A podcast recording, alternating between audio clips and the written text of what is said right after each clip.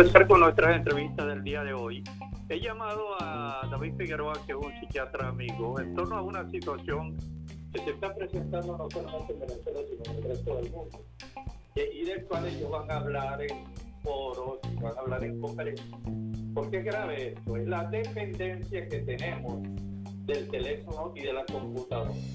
Ustedes ven que la gente va por la calle caminando en medio del tráfico y de pronto siguen metidos de lleno en el teléfono y no miran a la derecha o a la izquierda a ver si viene o no viene un automóvil.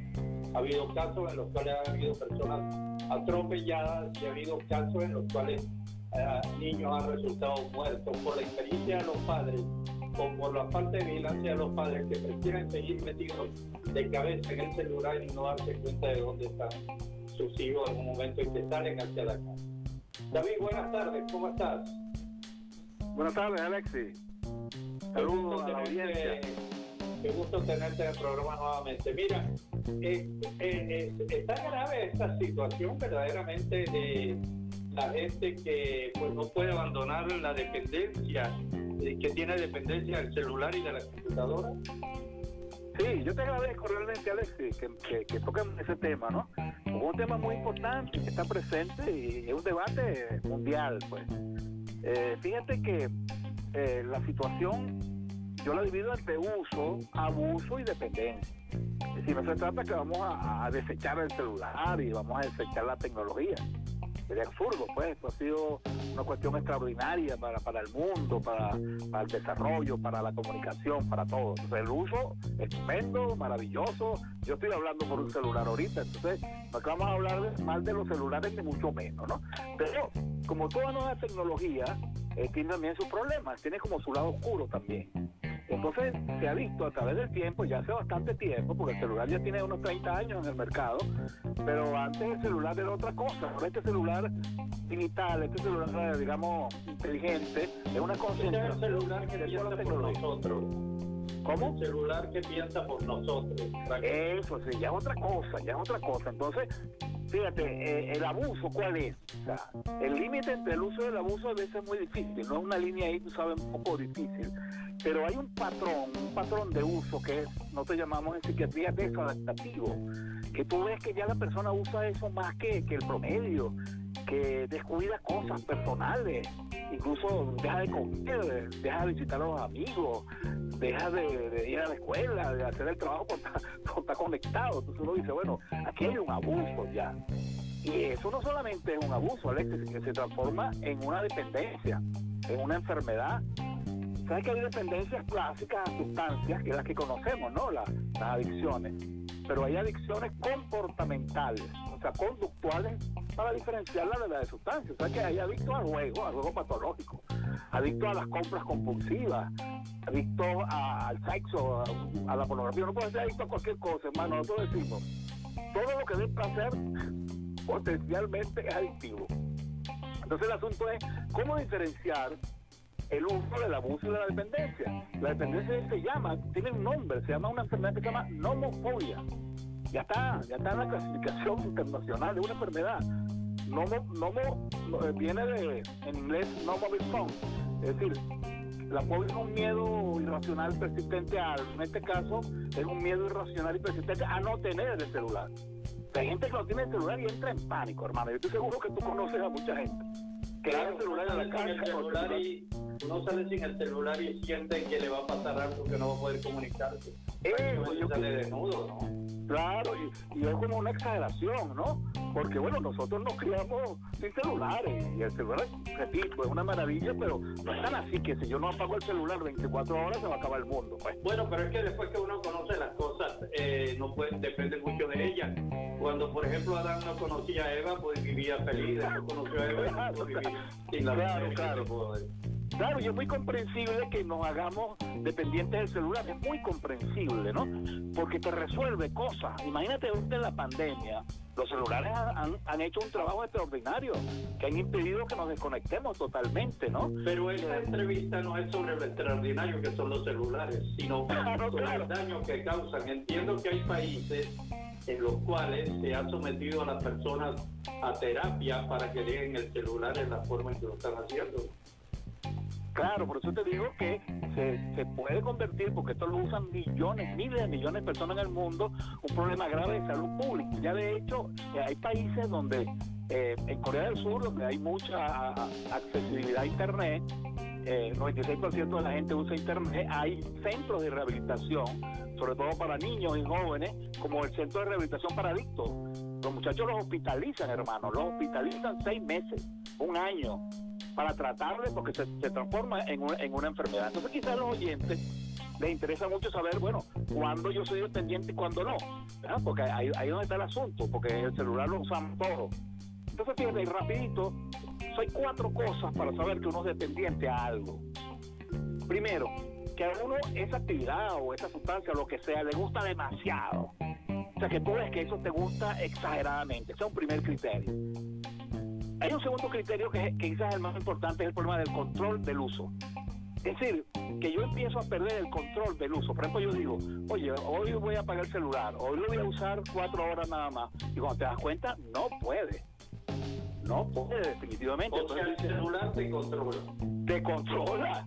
Ya, ya tú no depende de tu voluntad. Entonces, los muchachos me dicen mentiras. Uno se autoengaña también, porque uno se, mete en buste, ¿no? No, no, yo no estoy adicto al celular. Lo que pasa es que tú sabes, porque siempre las personas adictas siempre buscan excusas, ¿no? Y el tercer criterio el, el, tercer al cigarro, da un cigarro, dos cigarros a algún amigo y dice, no me fumes la caja. correcto, correcto. Porque tú sabes, nadie le gusta reconocer sus su problemas. Pues. Mira, pero el tercero es que hay abstinencia, hermano. Abstinencia que como tú no tienes la, la actividad, entras en ansiedad. Quítale el celular a, persona, a estas personas adictas un día para no, hay gente a la que le quitan el celular y se vuelve loco. Se vuelve literalmente.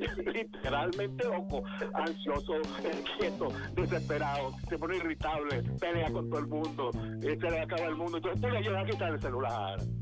Persona como que le, le entra el bálsamo no es decir que hay abstinencia y el cuarto criterio el cuarto criterio es que a pesar que la persona reconoce que le está haciendo daño, que le está creando problemas con su familia, con su trabajo, no puede evitar de hacer la conducta. Entonces, cuando tú tienes esos cuatro criterios, tú dices, pare, hermano, aquí la cosa se nos está complicando y esto se puede transformar en un problema serio, como yo te decía, de aislamiento social, de pérdida de cambiar lo virtual por lo real. Lo, real es muy insustituible. Entonces hay gente que está al lado tuyo, pero está comunicándose con una gente por allá en los Estados Unidos. O sea, tú te alejas del que está cerca de ti.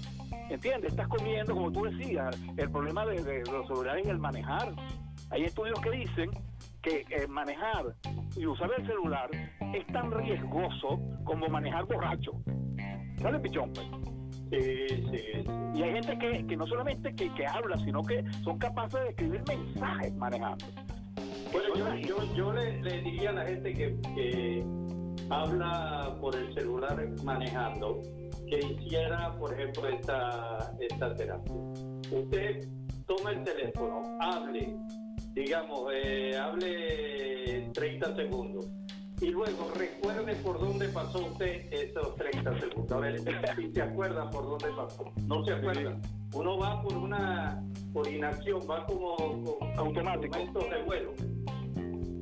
Es correcto, Alex, es correcto, correcto. Y eso es peligrosísimo. Y ya hay muchos países donde se ha legislado y es una, una violación del tránsito, de MUL, pues, por usar el celular. Y hay otra gente que dice, no, pero es que yo me pongo los audífonos y sigo manejando. No, pero el problema no es que veas el celular, sino que, como tú dices, te concentras. Yo estoy hablando contigo y te estoy planteando un negocio o estoy peleando contigo. Tú te vas a olvidar de manejar y te vas a concentrar en lo que yo te digo, independientemente que tengas auriculares o no. Es decir, lo lógico es parece, que tenga el carro y hable todo lo que quiera, pues ya, pero, pero, es un riesgo, es un riesgo. Entonces, pero hay muchas cosas que se pueden hacer. Lo que tú siempre me dices que, que es bueno decirle a los oyentes que, que cosas que se pueden hacer y hay que hacer prontamente porque la adicción no se da de un día para otro y, el gran trabajo, el gran trabajo que tenemos que hacer es la familia, es la familia. Es decir, las nuevas tecnologías este, deben tener una norma, todo tiene una norma en la vida. Las cosas no pueden hacerse así como a uno se le ocurra. El gran problema que tenemos los adultos ya mayores es que nosotros no conocíamos estas tecnologías. Todos los muchachos saben más que nosotros. Entonces nosotros pasamos de maestros a discípulos porque mi hijo es que me enseña a mí de la cosa. Entonces hemos tenido esa, esa, dificultad, ¿no? Eh, en la casa, la recomendación para los oyentes en la casa es que hay que hablar de este tema decirlo en estos términos, hay mucha, en internet mucha información sobre eso, y con algunas normas sobre la, dependiendo de la edad también, es variable de la edad del joven, eh, eh, la cantidad de horas, el, tipo de contenido, porque además hay todo un rollo con los contenidos, ¿no? El 30% de internet es basura, hermano. Es basura, es violencia, pornografía, es fake news. Entonces, cuidado, es una arma muy, muy poderosa, muy buena, pero que tiene esos problemas. Entonces, la gente tiene que hacer prevención. Ahora, la prevención empieza por casa, por el ejemplo. Si yo estoy todo el día, porque los adultos también nos gusta, ¿no? Y andamos todo el día en eso. Entonces, ¿con qué moral yo le digo a mi hijo, mire, hijo, ya, ya está bueno, estamos comiendo, por favor, para, para eso. Estamos hablando. que la gente comiendo sigue o sea, están en familia comiendo y siguen viendo los celulares y no hablan entre ellos. No hablan entre ellos. Fíjate todas las cosas graves que están ocurriendo, Alexis. Y entendemos que esta tecnología llegó para quedarse y cada vez es mayor. Entonces tenemos que darle jerarquía a este tema y tenemos que hablarlo en casa y poner algunas normas. Por ejemplo, yo en las consultas, yo tengo pacientes ya. O sea, que no estamos hablando de algo utópico, ¿no? Que va a ocurrir en el futuro. No, hermano, eso está, eso está ya vivito y coleando donde yo con los adolescentes llego a un acuerdo con los papás y firmamos un contrato, un convenio. Mira, son tantas horas al día, los contenidos son estos. Una hora antes de acostarte, tienes que entregar el celular y ponerlo en un sitio, porque el problema es que el muchacho se mete en el cuarto y amanece, hermano. Amanece. Amanece. Y después no se para y es un rollo. Entonces uno tiene que, poner unas normas y, y meterse en el problema meterse en el asunto, ¿no? Porque como te dije, es muy adictivo porque es muy, es muy fácil de acceso, ¿no? Tú lo tienes 24 horas al día ahí. Entonces tiene tantas cosas buenas que es muy, muy comprensible que, nos convirtamos en adictos. Además, acuérdate una cosa, que tú, tú sabes muy bien de eso, que, que es que las redes, eh, eh, hay un negocio ahí, hay, hay, esas empresas son multimillonarias y el objetivo de las empresas es que tú te mantengas el mayor número de horas posibles conectado. Ese es el del negocio. Entonces, nosotros tenemos, nosotros saben cuáles son nuestros gustos, saben qué, es lo que a mí me gusta. Entonces tú... Ajá, ¿me escucha?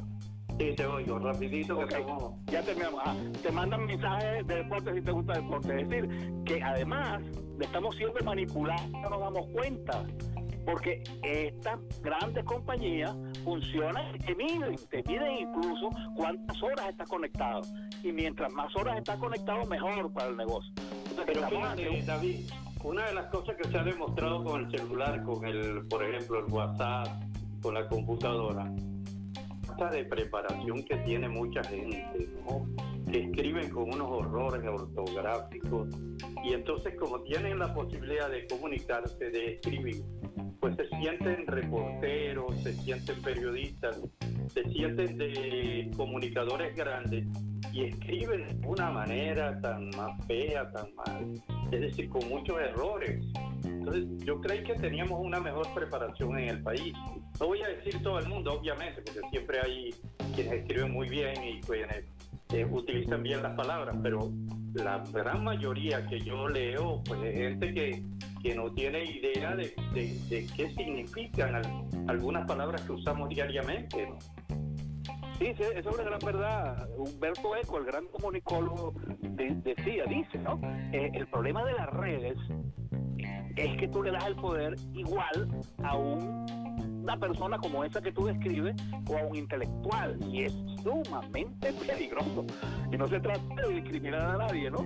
Pero yo creo que todo el mundo tiene derecho a comunicarse, pero lo, que, lo que me preocupa no es que se comuniquen, que tienen todo el derecho, es la forma en que pues estamos alterando el lenguaje y la manifestación que hay de que no tenemos la preparación que creíamos que teníamos y ahora menos. Y cuando tú ves, si desde los altos estratos del, del, del país dicen libros y libras, liceos y liceas y ese tipo de cosas, por Dios. Sí, sí, sí. De tal manera decir que es un tema, un tema trascendente, un tema que va a estar vigente por muchos años y que, y que hay que discutirlo. Hay mucha gente brillante, mucha gente capaz, porque este es un problema multidisciplinario que nos afecta a todos y tenemos que, tratarlo con esa con esa seriedad, pues ¿cómo, hacer para esto? Yo insisto mucho en que cuidado, cuidado, no piensen que esto es tan inofensivo como mucha gente cree, no piensen que esto es nada más, eh, es simple, muchas veces eh, eh, la situación es muy complicada y nosotros con nuestros hijos, con nuestros amigos, debemos debemos actuar, hay que actuar, hay que actuar, no hay que esperar mucho. ¿ah? Vale. Bueno, gracias David por este contacto, muy amable. Gracias a ti, hermano. Saludos, pues. Saludos. Bueno, eh, vamos a ir a publicidad y volvemos después David Figueroa, psiquiatra. A ver caso lo que él dice, porque él es muy buen psiquiatra y quiere pues lo mejor para todos nosotros. Vamos.